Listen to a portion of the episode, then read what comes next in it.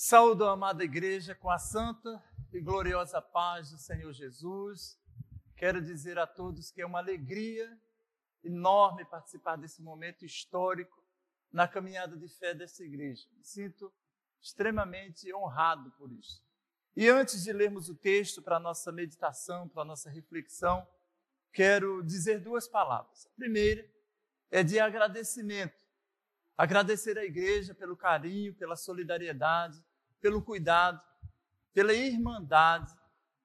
No momento difícil que vivi recentemente, muitos não sabem, mas eu fui acometido com o vírus do Covid-19, final de novembro, e passei dias terríveis, só Deus sabe o que eu vivi, e recebi dessa igreja amplo cuidado, atenção, por parte de vários membros da igreja, especialmente da liderança da igreja, reverendo Vladimir, cuidado permanente, acompanhou de perto,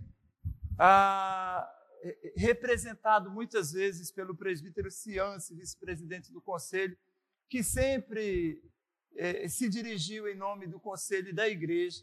Algumas dessas mensagens, inclusive, eu compartilhei com a família que me acolheu lá em Angra dos Reis, onde eu recebi o tratamento. Então, quero agradecer, agradecer a todas as formas de cuidado, de amor desta igreja no momento tão difícil que eu vivi. Louvo ao Senhor por isso. Também quero agradecer pelo privilégio de participar desta data. Eu sei que o reverendo Vladimir, pela sua posição de liderança na igreja em, em âmbito nacional, ele poderia convidar muitos pastores, amigos seus, mas quis o Senhor que ele me desse essa oportunidade de estar falando à igreja. E eu quero agradecer por fazer parte desse momento de celebração, de festa, pelos 26 anos de organização da igreja. E a segunda palavra, naturalmente, é de parabenização. Quero parabenizar essa igreja pelo êxito da caminhada, pelo ministério que essa igreja tem realizado. São 26 anos de organização, mas a igreja foi, foi nasceu um pouco antes, um ano e pouco antes. Eu, por exemplo, cheguei à igreja em fevereiro de 94, um ano e pouco antes, início do ano de 94, quando nos mudamos para a Ilha do Governador, fui morar na Cambaúba, no 1595, e era membro lá no Parque Araruama, presbitério de São João.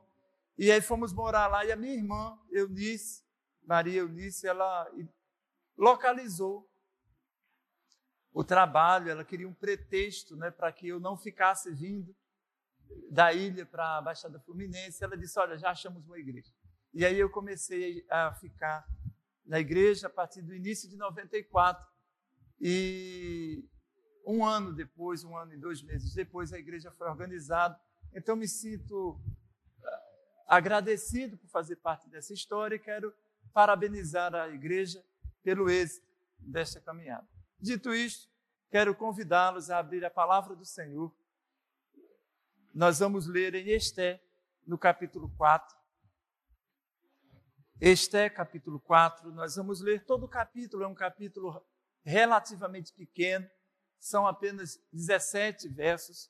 Nós vamos ler para a nossa reflexão. Quando soube Mordecai tudo quanto se lhes havia passado, rasgou as suas vestes e se cobriu de pano de saco e de cinza. E saindo pela cidade, clamou com grande e amargo clamor. E chegou até a porta do rei, porque ninguém vestido de pano de saco podia entrar pelas portas do rei. Em todas as províncias aonde chegava a palavra do rei e a sua lei, havia entre os judeus grande luto, com jejum e choro e lamentação. E muitos se deitavam em pano de saco e em cinza. Então vieram as servas de Esté e os eunucos e fizeram-na saber com, com o que a rainha muito se doeu. E mandou roupas para vestir a Mordecai e tirar-lhes o pano de saco. Porém, ele não as aceitou. Então Esther chamando, chamou a Ataque, um dos eunucos do rei, que este lhes dera para a servir, e lhes ordenou que fosse a Mordecai para saber o que era aquilo e o seu motivo. Saiu, pois, Ataque, a presença, à praça da cidade, para encontrar-se com Mordecai à porta do rei. Mordecai lhes fez saber tudo quanto lhes tinha sucedido, como também a quantia certa de prata que Amã prometera pagar aos tesouros do rei pelo aniquilamento dos judeus. Também lhes deu o translado do decreto escrito, que se publicara em Susan, em Susan para os destruir, para que mostrasse a Esté e a fizesse saber, a fim de que fosse ter com o rei e lhes pedisse misericórdia e, na sua presença, lhe suplicasse pelo povo dela. Tornou, pois, ataque e fez saber a Esther as palavras de Mordecai. Então, respondeu Esther a ataque e mandou-lhe dizer a Mordecai: Todos os servos do rei e o povo das províncias do rei sabem que, para que para qualquer homem ou mulher que, sem ser chamado, entrar no pátio inferior para avistar-se com o rei, não há senão uma sentença, a de morte, salvo se o rei estender para ele o cetro de ouro, para que viva. E eu, nestes 30 dias, não fui chamada para entrar ao rei fizeram saber a Mordecai as palavras de Esté. Então lhes disse Mordecai que respondessem a Esté. Não imagines que, por estares na casa do rei, só tu escaparás entre todos os judeus. Porque se de todo te calares agora, de outra parte se levantará para os judeus socorro e livramento. Mas se tu e a casa de teu pai, mas tu e a casa de teu pai perecereis. E quem sabe se para conjuntura, quem sabe se para conjuntura como esta é que fostes levantada a rainha. Então disse Esté que respondesse a Mordecai: Vai, ajunta todos os judeus que se acham em Susan e jejuai por mim. E não comais nem bebais por três dias, nem de noite nem de dia. Eu e as minhas servas também jejuaremos. Depois irei ter com o rei, ainda que é contra a lei. Se perecer, pereci. Então se foi Mordecai e tudo fez segundo Esther lhes havia ordenado. Louvado seja o nome do Senhor. Queridos, eu, eu estive essa semana no fundão é, para mais um período de tratamento médico, consulta médica. E lá eu encontrei o Marcílio. Marcílio é um antigo funcionário do fundão, ele já está lá há 46 anos que ele trabalha lá no fundão. E conversávamos sobre várias situações, recordamos de muitas antigas situações do passado. Eu já frequento o fundão desde 1982. Eu tive uma contusão no joelho e precisei fazer tratamento, então já vou ao fundão há 39 anos. Conversávamos sobre muitas coisas e lamentávamos a, a, o retrato, a situação de abandono da, daquela instituição que sempre foi um motivo de orgulho, principalmente no meio acadêmico. E o que eu observei e posso dizer aos irmãos é que aquilo é apenas um pequeno retrato de uma triste realidade muito maior que nós vivemos muito maior de falência institucional. Não apenas da área acadêmica, médica, mas as instituições, de um modo geral, estão vivendo este declínio. Isso acontece com o Estado e todas as suas instituições. A família, que é uma instituição divina, sagrada, também tem vivido esse momento de completa falência, completa falência. É uma, é uma realidade triste que tem nos afetado a todos. E isso abre porta para outras situações. É, a, a, a disfuncionalidade das coisas. E esta disfuncionalidade tem de desencadeado outro problema, que é a judicialização de tudo, da política, da, da saúde, da educação. Tudo demanda uma ação jurídica para funcionar, né, que aponta para essa triste realidade. Por que, é que eu escolhi, no aniversário da igreja, ler Esté? Esté é um pequeno livro da Bíblia que está, junto com outros dois, num contexto de crise muito parecido com o que nós vivemos. Muito parecido com o que nós vivemos. Esdras, Neemias e Esté são três livros que narram uma realidade pós-exílica. Depois de 70 anos no cativeiro, o povo finalmente pôde voltar para casa. Mas havia uma crise sem precedente, não apenas entre o povo de Deus, entre o povo judeu, mas no mundo conhecido. Os dois primeiros livros, Esdras e Neemias, narram, são narrativas da realidade daqueles que voltaram para Jerusalém. Então narram os fatos em Jerusalém. Já Esté é o contrário. A narrativa de Esté é, uma, é, é, uma, é um retrato da realidade dos que ficaram, dos que não voltaram, que, por curioso, incrível que pareça, foi a maioria. A maioria não quis voltar para casa. E entre estes que ficaram, Mordecai, que era primo de Esté, Esté era uma jovem judia que havia ficado órfã dos pais e foi criada por esse primo. Então eles ficaram com nesse grupo. Qual é a finalidade dessa narrativa? Né? Para qual é a, a, a, qual é o objetivo? Falar do propósito divino, da sua providência, soberanamente para a preservação do seu povo. É, essa é a finalidade. É como Deus age dentro da história de forma soberana para assistir e guardar o seu povo. Vale observar que as ações de Deus, muitas vezes nós queremos que ver Deus em ações sobrenaturais.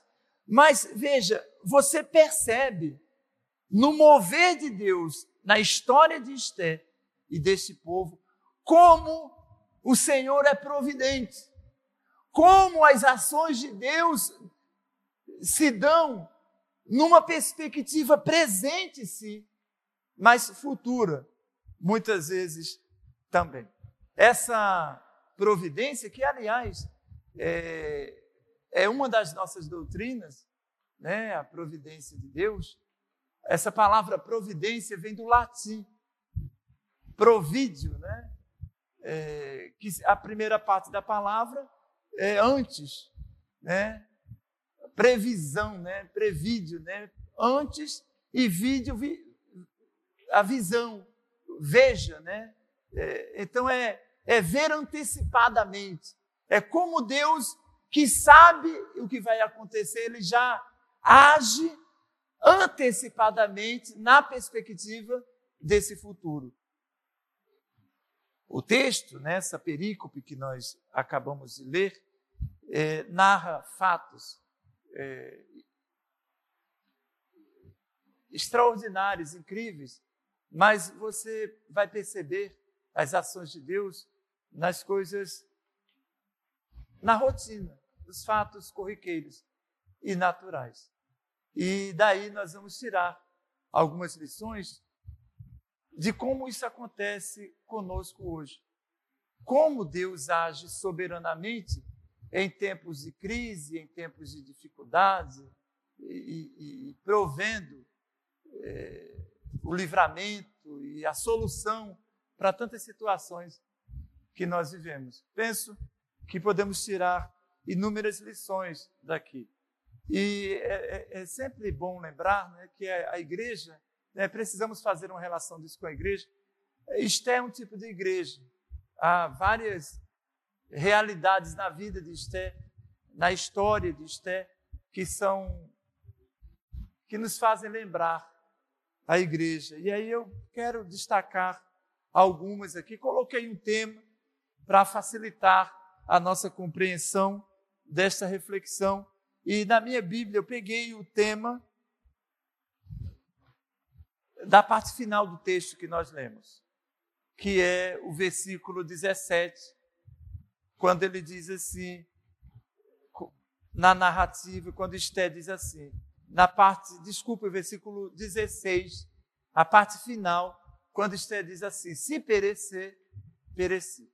Se perecer, pereci. Então, baseado nessa declaração de Esther, eu achei por bem colocar esse título. Somos igreja. Ainda que, se perecer, pereci. Então, esse é o título da nossa reflexão. Somos igreja. Ainda que, se perecer, pereci. Mas o que poderia levar-nos a perecer? Como no caso da Esther. Por que que Esther disse se perecer, pereci? E eu fico pensando, irmãos, nesses anos todos como igreja, mais de 50, né? acabei de fazer 55 anos em fevereiro. Eu fico pensando as situações que poderiam nos levar a perecer.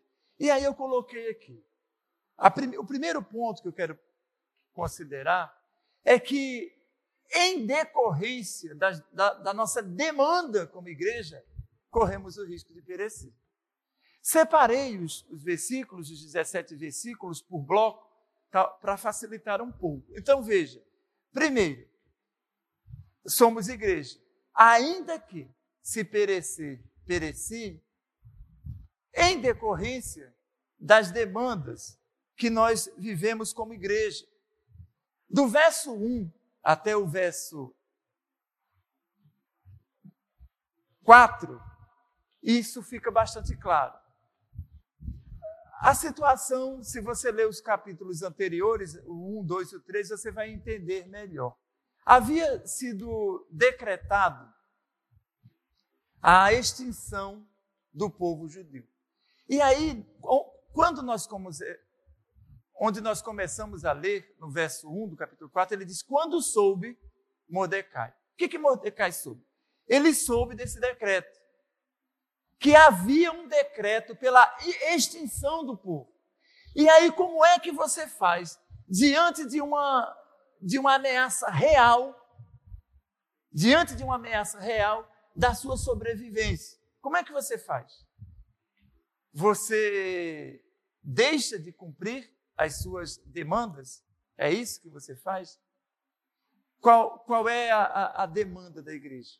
Atender, pregar o evangelho, libertar os cativos, curar os doentes. Qual é a, a demanda da igreja? Edificar os santos, proclamar as boas novas de salvação. Veja aqui no texto, ele diz assim: quando Mordecai soube tudo quanto havia se passado, ele rasgou as vestes, se cobriu de pano, de saco e de cinza, e saiu pela cidade, clamou com grande e amargo clamor. A demanda da igreja, e aí daí os riscos, se perecer, pereci, é que a igreja precisa sair. A despeito de todos os perigos, a despeito de todas as realidades, a igreja tem um chamado. Aliás, a palavra igreja é justamente isto: chamado para fora. Igreja significa chamado para fora. Não significa literalmente esse chamado fisicamente, mas a igreja existe para fora, ela não existe para si. A igreja não pode, não deve viver em si mesmada. Por quê, pastor? Porque lá fora há pessoas clamando pelas praças sob a ameaça de um mundo de injustiça, de pecado, de desigualdade, de violência, de deprava, depravação. E esta é a demanda da igreja: atender ao clamor dos que estão hospitalizados, dos que estão aprisionados, dos que estão desempregados, dos que estão com fome.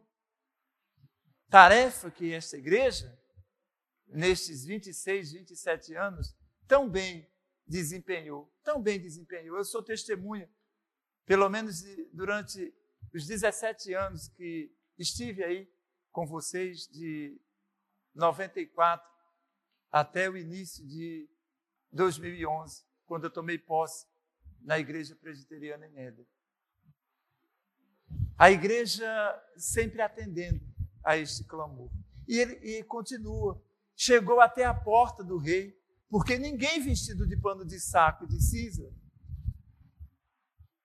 podia entrar pelas portas do rei. Então, todas as províncias aonde chegava a palavra do rei e a sua lei, havia entre os judeus grande luto. É demanda da igreja. Cuidar.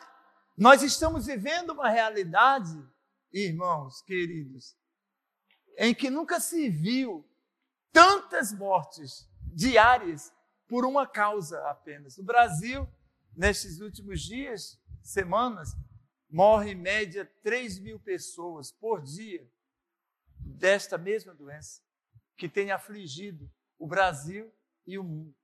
Imaginem a quantidade de pessoas enlutadas. Veja, somos igreja, ainda que se perecer, pereci, atendendo a esta demanda de socorrer o enlutado, de chorar com quem está chorando, de dizer uma palavra de esperança, de fé, de ânimo numa casa onde há luto. E o que não falta nesses dias que nós estamos vivendo são pessoas nesse estado em que se encontrava se encontravam os contemporâneos de Esté. As praças, as províncias eram 127 províncias. 127 províncias. E nas 127 províncias havia pelas praças pessoas enlutadas. Não é isto que vemos hoje? Irmãos, nós somos igreja, ainda que se perecer, pereci. Atendendo a essa demanda de socorrer os que clamam, os que estão de luto. E mais, ele continua: luto com jejum e choro os que choram. Eu tenho visto como nunca, como nunca, pessoas chorando. Eu paro numa padaria. Essa semana aconteceu isso duas vezes, próximo ao hospital, para tomar café. E das duas vezes em que eu estive nessa padaria, que fica próximo ao hospital, e é um lugar de de comunhão, de confraternização. A gente para para tomar um café, comer um pão na chapa.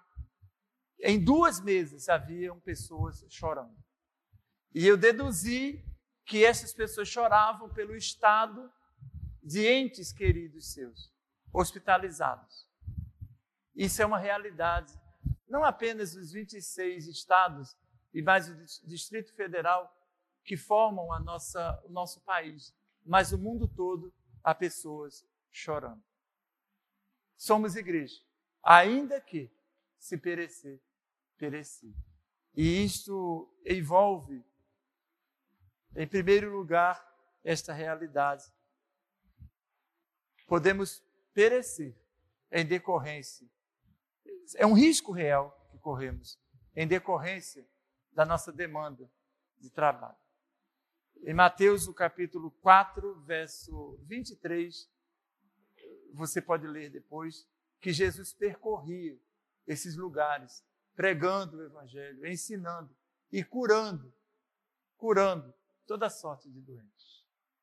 Mesmo que, diante da sua demanda ministerial, e ele veio com esse propósito para dar a vida por nós, se perecer, pereci. Como acabou acontecendo. Ao final do Evangelho de Mateus, o Senhor disse assim: que aqueles que visitaram o doente, visitaram o preso, assistiram aos necessitados, em suas necessidades, na verdade, o fizeram a ele. Esta é a demanda da igreja. A igreja esteve sempre lutando por aqueles que clamam. A igreja sempre esteve ao lado, pelejando por aqueles que sofrem por causa de luto ou choram por qualquer situação. Então, em primeiro lugar, conforme a narrativa aqui do texto, veja, é um comissionamento da igreja. Tomar conhecimento, Esté não sabia o que estava acontecendo. Por isso, pode até ser que a falta de conhecimento nos leve a cometer falhas. Isso pode acontecer. O que é que Esté fez? Então vieram as servas, verso 4, de Esté e os eunucos e fizeram-na saber com que a rainha muito se doeu. Lógico, aquele sentimento de compaixão que o Senhor teve quando viu a multidão do outro lado do mar. E o texto diz que o Senhor se compadeceu deles, planquinizomai, as suas vísceras estremeceram de compaixão. Esté se condoeu, mandou roupas para vestir a Mordecai e tirar-lhes o pano de saco, que era símbolo de tristeza, de abatimento, um símbolo externo. Muitas vezes, irmãos, as pessoas sofrem caladas. Mas veja, aqui aprendemos, e é uma ótima lição, que o choro, que o luto, que a tristeza e a decepção devem ser externados. Mordecai estava desapontado, entristecido, e deixou isso bem claro. Mas Esté tentou resolver o problema com roupa, com vestimentas. E o texto diz: porém, ele não aceitou. Eu sei que muitas vezes a igreja se preocupa em dar a cesta básica, que fizemos muito isso. E fazemos. Eu sei que a igreja do Jardim Guanabara é um exemplo em assistência aos necessitados. Eu guardo excelente recordação do tempo em que pude assistir pessoas carentes de comida, de casa, moradia, de médico. Eu sei que a igreja é especialista nisso.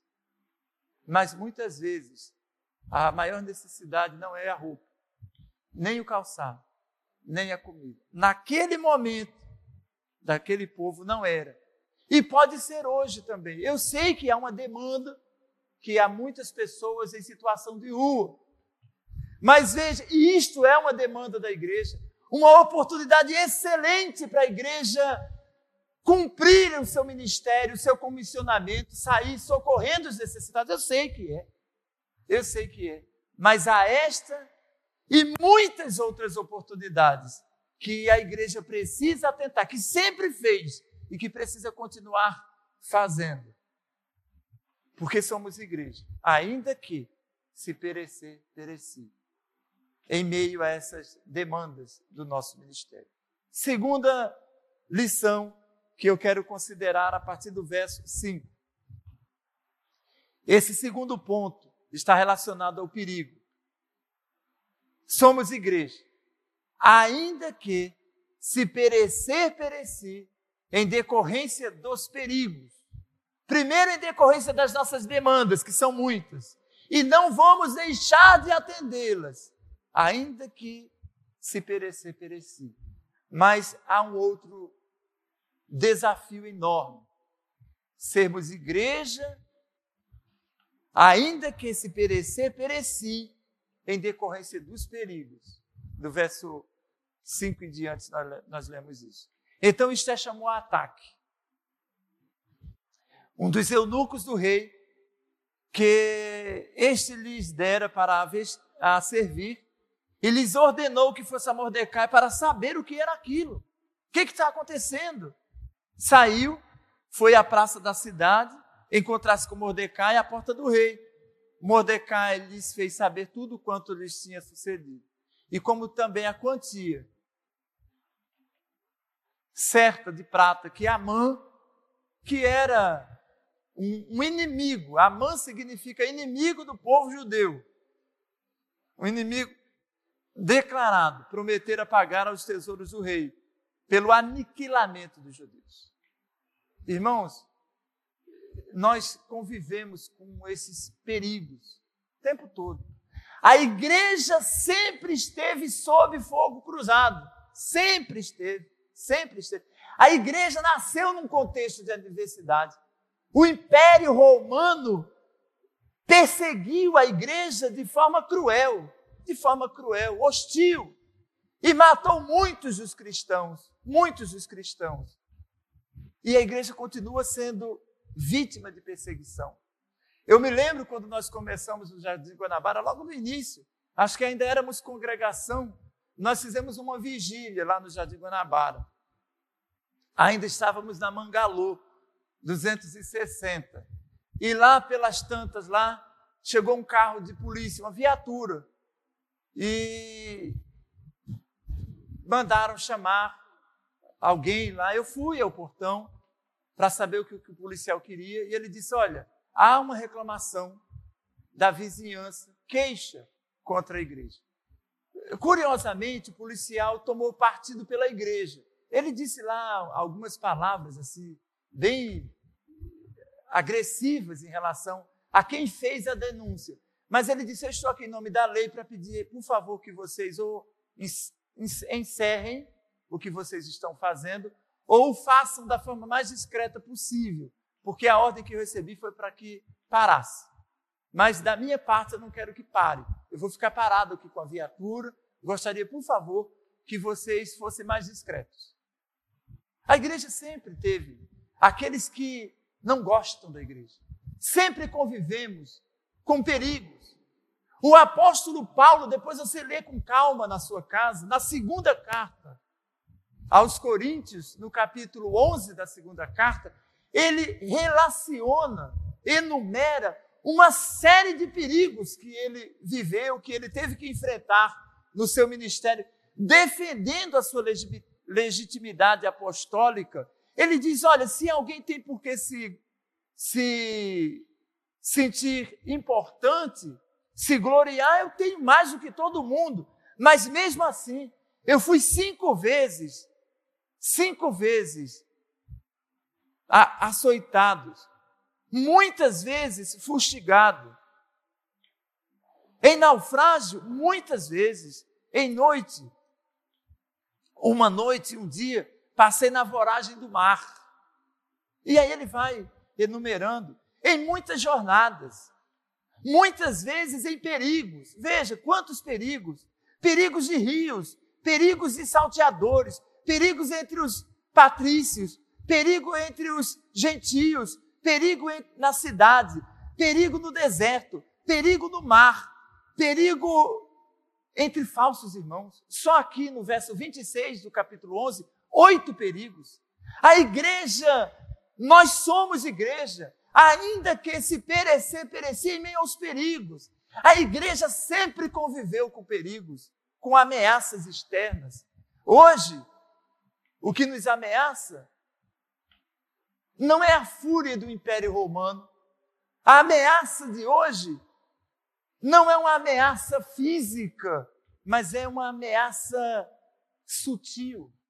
A igreja resistiu há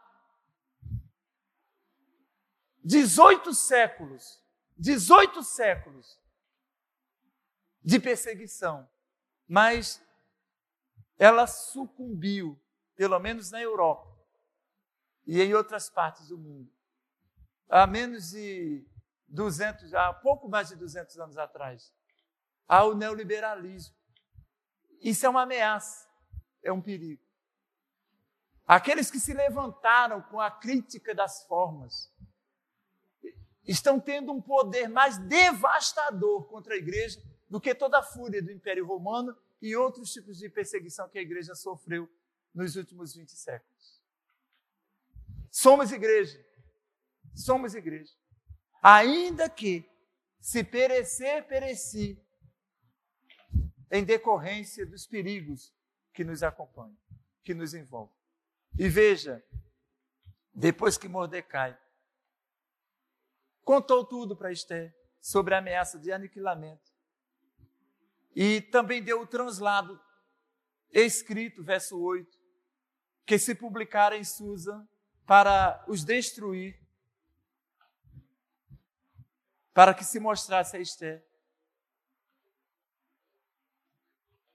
Todos os servos do rei, verso 11, e o povo das províncias do rei sabem que, resposta de Esther, todos os servos do rei e o povo das províncias do rei sabem que, para qualquer homem ou mulher que, sem ser chamado, entrar no pátio inferior para avistar-se com o rei, não há senão uma sentença, a de morte.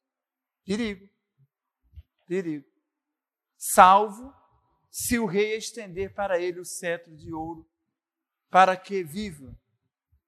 E eu, nesses 30 dias, não fui chamado para entrar ao rei. Esté estava com medo. Muitas vezes ficamos com medo. Muitas vezes, irmãos, as ameaças nos deixam assustados. Eu me lembro, já na, no endereço atual da igreja, nós estávamos na estrada da Bica, aspirando comprar a Riba 210. E houve uma disputa pela compra do imóvel entre a igreja e um segmento religioso próximo à igreja. Houve uma disputa, uma briga real. Não era uma briga física. Ninguém partiu para brigar fisicamente, a não ser um evento que teve esporádico de bater tambor do lado da estrada da Bica. No momento, inclusive, que nós já atuávamos com, como igreja na nossa demanda de atender a população de rua. Ainda não tínhamos comprado a Riba 210, estávamos apenas na estrada da Bica.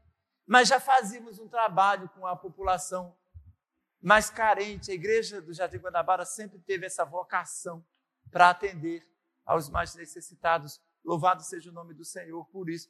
E nessa disputa pela compra daquele espaço que hoje funciona a igreja, é, houve essa guerra espiritual. Me lembro que uma vez eu vinha de casa, nessa época eu morava no Tauá, inexplicavelmente, inexplicavelmente, o reverendo Vladimir vai lembrar, Nessa época eu, eu usava o Renault, o RT19, né? E inexplicavelmente isso nunca aconteceu nem antes nem depois. De furarem dois pneus assim, inexplicavelmente eu estava próximo ao Paulinho Werneck, vindo de lá do Tauá, na direção da igreja, e alguns irmãos já esperavam, aguardavam lá. Era, um, era uma terça-feira, reunião de oração. Me lembro do diácono Eduardo com a família dele lá. E eles estavam preocupados porque eu atrasei, demorei. E eu disse: Olha, infelizmente os pneus do carro estouraram inexplicavelmente. E eu me lembro que Vicente, que era um dos moradores de rua, que a igreja acolheu, inclusive ofereceu moradia depois para ele, e todo o cuidado médico, enfim. Ele disse: Pastor, os caras queriam bater tambor na porta da igreja e eu entrei em confronto físico com eles. A igreja sempre teve e, e conviveu com ameaças e com perigo. Mas veja, somos igreja, ainda que se perecer, pereci, em decorrência dos perigos e das ameaças. Em 26 anos, 27 anos, considerando o tempo de congregação, nós nunca nos deixamos vergar ante os perigos, jamais.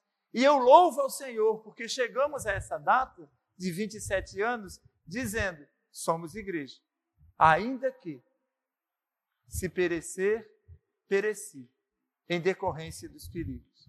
O apóstolo Paulo, Atos, capítulo 20, depois você pode ler calmamente este texto em casa. Nós lemos assim, Atos, capítulo 20, do verso 22 em diante. Constrangido em meu espírito, vou para Jerusalém, não sabendo o que ali me acontecerá. Não sabendo. Senão que o Espírito Santo, de cidade em cidade, me assegura que me esperam cadeias e tribulações. Porém, em nada, porém, em nada, considero a vida preciosa para mim mesmo, para mim mesmo, contanto que complete a minha carreira e o mistério que recebi do Senhor Jesus para testemunhar o Evangelho da graça de Deus. Em nada considero a vida preciosa para mim mesmo, contanto que eu complete a minha carreira de pregar o Evangelho. Se perecer, pereci. Somos igreja, ainda que se perecer, pereci, em decorrência dos perigos que nos cercam. Nessa mesma época, um pouquinho mais à frente, Paulo vai para Roma e na minha Bíblia esse texto está marcado. Na noite seguinte, para ser julgado, ele estava sendo levado para julgamento. Na noite seguinte, o Senhor, pondo-se ao lado dele, de Paulo, disse: Coragem, coragem, pois do modo porque deste testemunho a meu respeito em Jerusalém, importa que também o faças em Roma. Capítulo 23, verso 11. Coragem, pois do modo porque deste testemunho a meu respeito em Jerusalém, assim importa que também o faças em Roma. Somos igreja, ainda que, se perecer, pereci em meio a estes perigos. Faz parte da nossa vocação de igreja correr riscos. E veja, pouquinho antes em Atos, no verso 41 do capítulo 5 de Atos, e eles se retiraram do sinédrio, regozijando-se por terem sido considerados dignos de sofrer afronta por esse nome. Somos igreja, irmãos, ainda que se perecer, pereci em meio aos perigos, em meio aos perigos. Esté estava com medo. E ela disse: Eu não entrei na presença do rei nesses 30 dias, e aquele que adentrar a presença do rei, sem ser convidado, sem a sua permissão, se ele não estender o seu cetro na sua direção, esse daí vai morrer. Verso 11. Qualquer homem ou mulher, sem ser chamado, entrar no pátio inferior para avistar-se com o rei, não há senão uma sentença, a de morte, salvo se o rei estender para ele o cetro de ouro, para que viva. E eu, nesses 30 dias, não fui chamado. Ela estava com medo. Um perigo real. E vejam, contaram isso para Mordecai, da insegurança, do medo de Esther. E aí, Mordecai mandou a resposta para ela. Fizeram saber a Mordecai as palavras, verso 12, de Esther, Verso 13. Então lhes disse Mordecai que respondesse a Esté: Não imaginas, não imagines que por estares na casa do rei, só tu escaparás entre os judeus. Fantástico isso aqui. Porque se de todo te calares, agora, de outra parte se levantará para os judeus socorro e livramento, mas tu e a casa de teu pai perecereis. E quem sabe se para conjuntura como esta é que fostes elevada a rainha. Glória a Deus por isso. Muitas vezes a igreja ela enfrenta o problema de autocompreensão. Ela não sabe qual é a sua finalidade. Muitas vezes no mundo repleto de oportunidades, numa realidade em que o mundo é tão sedutor, tão sedutor, muitas vezes perdemos de vista, irmãos, que não somos cidadãos deste mundo. Muitas vezes nós nos equivocamos quanto à nossa identidade e achamos que estamos no palácio para desfrutarmos das benesses desse mundo. E veja que lição extraordinária aqui. Se a igreja não compreender que somos igreja, ainda que se perecer, pereci, e não se lançar aos perigos, não se lançar aos perigos, como ele disse aqui, e imaginar, não imagines que por estares na casa do rei só tu escaparás. Se a igreja se enclausurar, como ela fez no passado, e foi para as montanhas, e foi viver longe do, da, da sociedade, da civilização, ela perecerá de uma forma muito pior do que se ela correr o risco, como aconteceu no passado. Mas não é da nossa natureza. Eu estive, como já disse, 17 anos e sei que a igreja do Jardim Guanabara nunca deixou de correr riscos por causa das facilidades desse mundo. Mais uma vez, me perdoem pela citação, reverendo Vladimir, pessoal. Citação pessoal. Na compra dos dois imóveis do Jardim Guanabara, nós tivemos muitas angústias. O pastor sabe disso, o reverendo Vladimir sabe disso. Nós vimos de uma realidade adversa. A igreja lá no, na Mangalô tinha, além desse, dessa ameaça que eu falei aí, de interrupção do culto das, por parte das forças que eram contrárias, o pastor lembra, nós tínhamos dificuldades financeiras, precisávamos bancar um orçamento mensal muito acima do que nós arrecadávamos. Muito acima. Nem telefone nós tínhamos. Nós precisávamos de muitas coisas. Nós não tínhamos homens na igreja. O pastor se lembra daquela histórica reunião do presbitério do Rio, em que eu estava lá como representante da, da igreja, presbítero, representante da igreja, e alguém perguntou, presbítero, qual é a, a necessidade do Jardim Guanabara? E eu disse: nós precisamos de homens. Até hoje, alguns irmãos lá do Presbitério do Rio, quando me encontram, dizem: e aí, precisa ainda de homem? Nós não tínhamos homens para eleger aos ofícios da igreja. Né? Precisávamos de recurso para pagar o aluguel e as demandas mensais da igreja. Inclusive, como eu já disse, aquela época, há 26, 27 anos atrás, só tinha telefone quem era rico. E a igreja tinha um telefone alugado alugado. E precisávamos comprar. E eu me lembro, tanto na primeira compra quanto na segunda, eu guardei as fisionomias do pastor.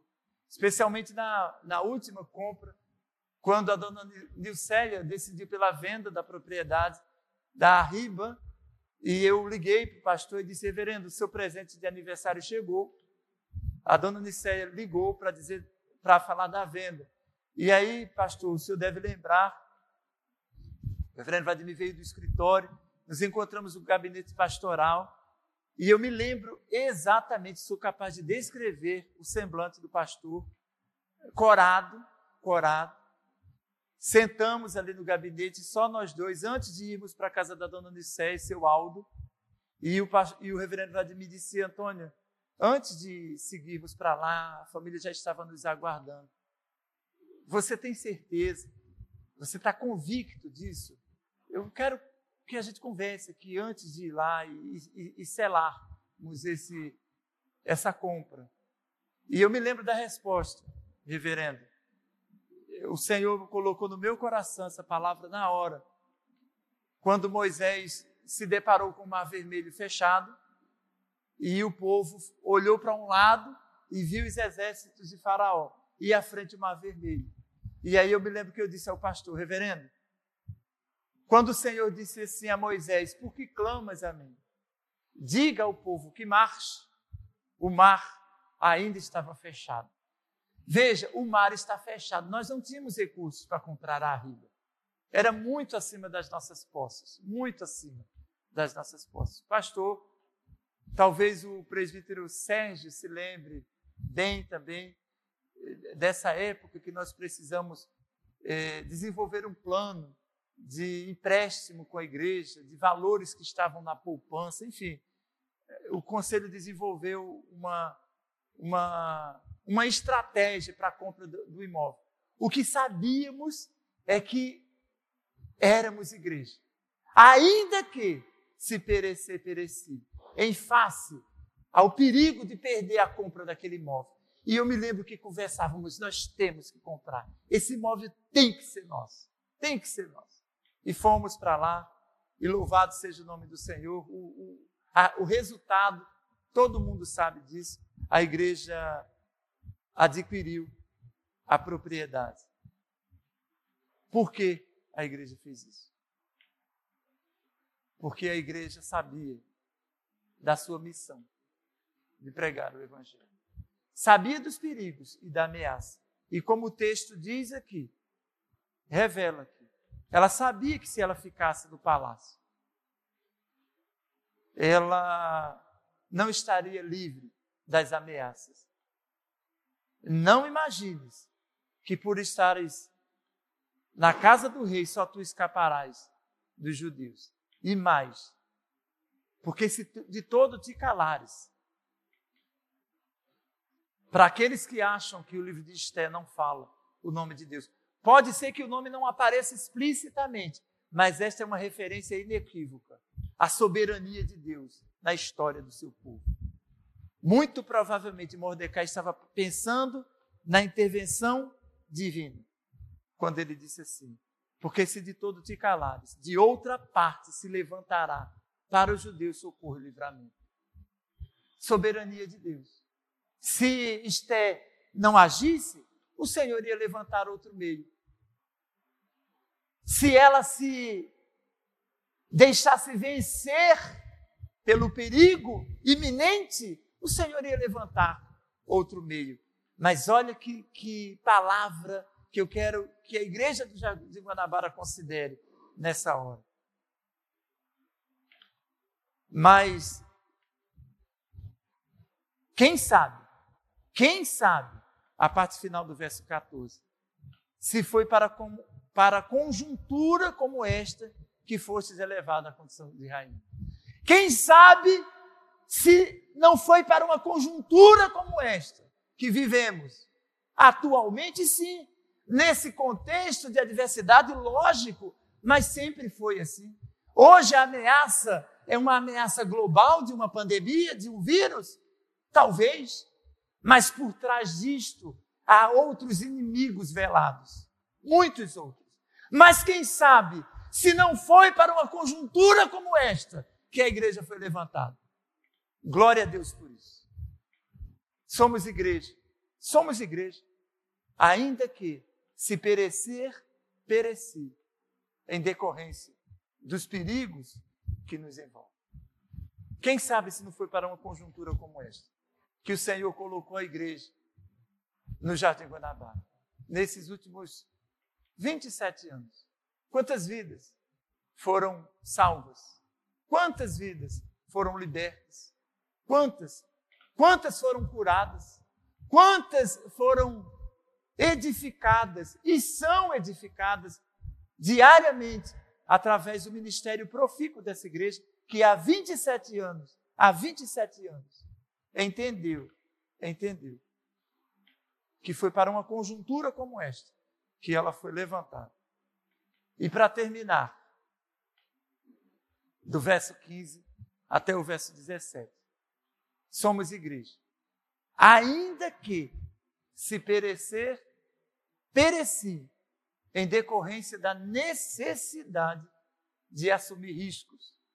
A igreja é uma comunidade que precisa assumir riscos. A igreja é uma comunidade que precisa assumir riscos. Não há como você ser igreja sem assumir riscos. Não há. Não há. Não é possível você dizer assim: eu sou igreja e não está sujeita aos riscos que se nos avizinham. E você percebe isto aqui? Esté sai dessa zona de conforto momentânea que ela viveu com medo da morte e por se sentir segura no palácio e resolve arriscar. Então disse Esté, verso 15, que respondesse, respondesse a Mordecai, vai, ajunta todos os judeus que se acham em Suzano e jejuai por mim. Jejuem por mim. E não comais, nem bebais por três dias, nem de noite, nem de dia. Eu e as minhas servas também jejuaremos. Depois irei ter com o rei. Ainda que é contra a lei. Ainda que é contra a lei. Se perecer, perecer. Irmãos, muitas vezes nós vamos que precisar correr riscos. Sempre foi assim. Sempre foi. Um pouco antes de Esté, um exemplo emblemático de alguém que correu riscos para preservar a sua identidade, para legitimar, o seu chamado, seu chamado. Sadraque, Mesaque e Abidnego, que viveram no, sob a tirania do mesmo império persa.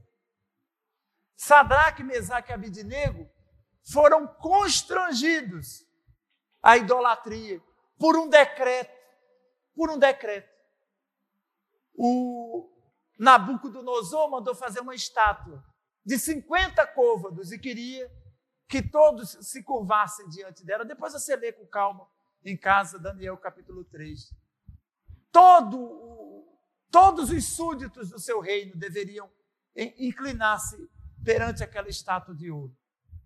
E Sadraque, Mesaque e Abidinego disseram não não nos vergaremos ante essa estátua. Não o faremos, não o faremos. E isto despertou o ódio daqueles que são inimigos naturais do povo de Deus. E aí Nabucodonosor ameaçou.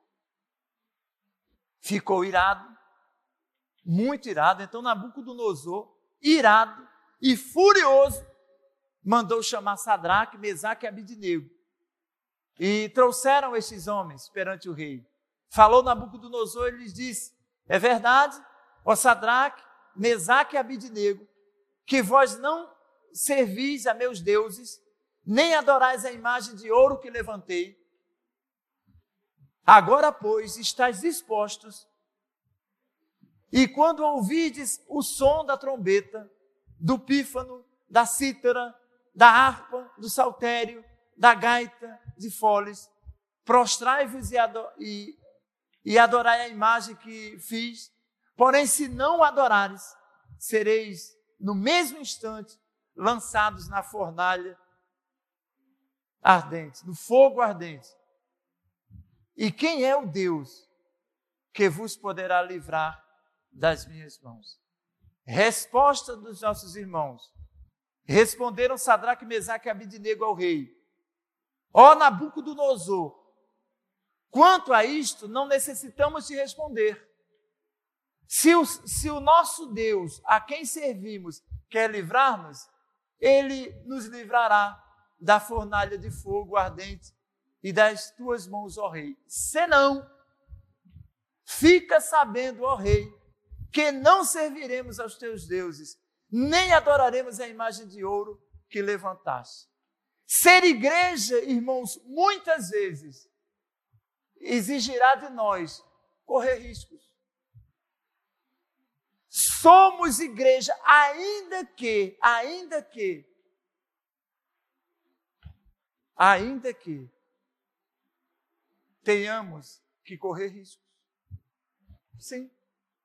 Pode ser que em muitas situações não vai precisar, mas geralmente precisa. Nabucodonosor mandou aquecer o forno sete vezes mais quente. e lançaram os nossos irmãos na fornalha ardente. O resto você sabe, se você não sabe, leia depois o capítulo inteiro aí de Daniel 3. Somos igreja há 27 anos, ainda que se perecer, pereci. Ao assumirmos riscos, como estes que eu mencionei há pouco, você emitir cheques, assinar promissórios, como a igreja do Jardim Guanabara fez. Nos dois casos da compra do imóvel, nós não possuíamos os recursos e tivemos que correr risco. Comprar fiado, confiando num crédito futuro, numa condição futura. Isso é ser igreja. Somos igreja, ainda que se perecer, pereci, em decorrência dos riscos que assumimos. Nesse mesmo livro de Daniel, mais à frente, não mais Sadraque, Mesaque e Abidnego, mas o próprio Daniel também correu risco. Daniel era um homem de oração. Orava dia e noite, suplicava ao Senhor. Ele vencia as suas demandas com oração. E a sua confiança estava no Deus Altíssimo, e não em Nabucodonosor. E nos dias de Daniel, existiam inimigos também. E Daniel era um dos satrapas, né, que eram os líderes dos principados. Né? E Daniel era um deles, é, líder de uma província. Né? E ele não ele, ele só confiava no Senhor. E aí tinham aqueles que não gostavam, porque ele se destacava entre os satrapas, a ponto de ser colocado como líder entre os satrapas. E ficaram procurando motivos para entregar Daniel. Foi feito um decreto para quem invocasse outro Deus fosse lançado na cova dos leões. E aconteceu isso com Daniel. Daniel, verso 7. Todos os presidentes do reino, os prefeitos, satrapas, conselheiros e governadores, concordaram em que o rei estabelecesse um decreto e firmasse um interdito que todo homem que por espaço de 30 dias fizesse petição a qualquer Deus ou a qualquer homem, e não a ti, ó rei, seja lançado na cova dos leões. Quando Daniel soube disso, que a escritura estava assinada, verso 10, ele entrou em sua casa e em cima no seu quarto, onde havia janelas abertas, do lado de Jerusalém, três vezes por dia, se punha de joelhos e orava. Orava. Dia, por, dia e noite, orando ao Senhor, como ele costumava fazer. Então, aqueles homens, tendo achado que Daniel estava orando e suplicando a Deus, se apressaram e foram dizer isso ao rei. Tinha um decreto, irmãos, proibindo o povo de orar. Muito parecido com os dias que nós estamos vivendo quando os poderosos muitas vezes se reúnem nos tribunais para estabelecer normas, normas, critérios para o encontro da igreja. Eu não consigo imaginar uma igreja, um povo que não ora. Não consigo, não consigo. E há sim uma conspiração maligna, diabólica, decretos dos amães e dos inimigos do povo de Deus para nos impedir de cultuar o Senhor, de invocar o nome do Senhor. Mas somos igreja. Ainda que se perecer, pereci, em decorrência dos riscos que vamos precisar correr como igreja. É nesse contexto que Esté diz isso. Ela resolveu assumir o risco. Assumiu o risco. Mas veja, ela não fez isso sozinha. Vai, ajunta todos os judeus que se acham em Susa e jejuem por mim. Todo mundo, a igreja toda. quem não pode ir, faça jejum. Há quem diga que jejum não é não é uma prática da igreja. Do Novo Testamento para cá, quem diga que o jejum é, é uma prática da igreja antiga, do antigo Israel. Não é verdade. Não é verdade. O apóstolo Paulo elogia aqueles que oraram e jejuaram por ele. Ele mesmo diz em jejum muitas vezes. Há situações em que assumimos riscos reais e precisamos que todos se solidarizem conosco, e participem conosco. E Esté pede que todos façam jejum. E ela mesma diz: não comam e nem bebam por três dias. E vejam que ela vivia num contexto em que os banquetes eram uma coisa comum. E ela diz: e eu também. Eu fico imaginando como é que ela conseguiu fazer jejum vivendo sob o império de banquetes, que era o que marcava o império persa. Ela disse: Eu e as minhas servas também jejuaremos. Verso 16. Depois irei ter com o rei. E aí vem a sentença. Vou lá ter com o rei. É contra a lei. Eu vou correr o risco, porque é contra a lei. É o risco que eu tenho que correr.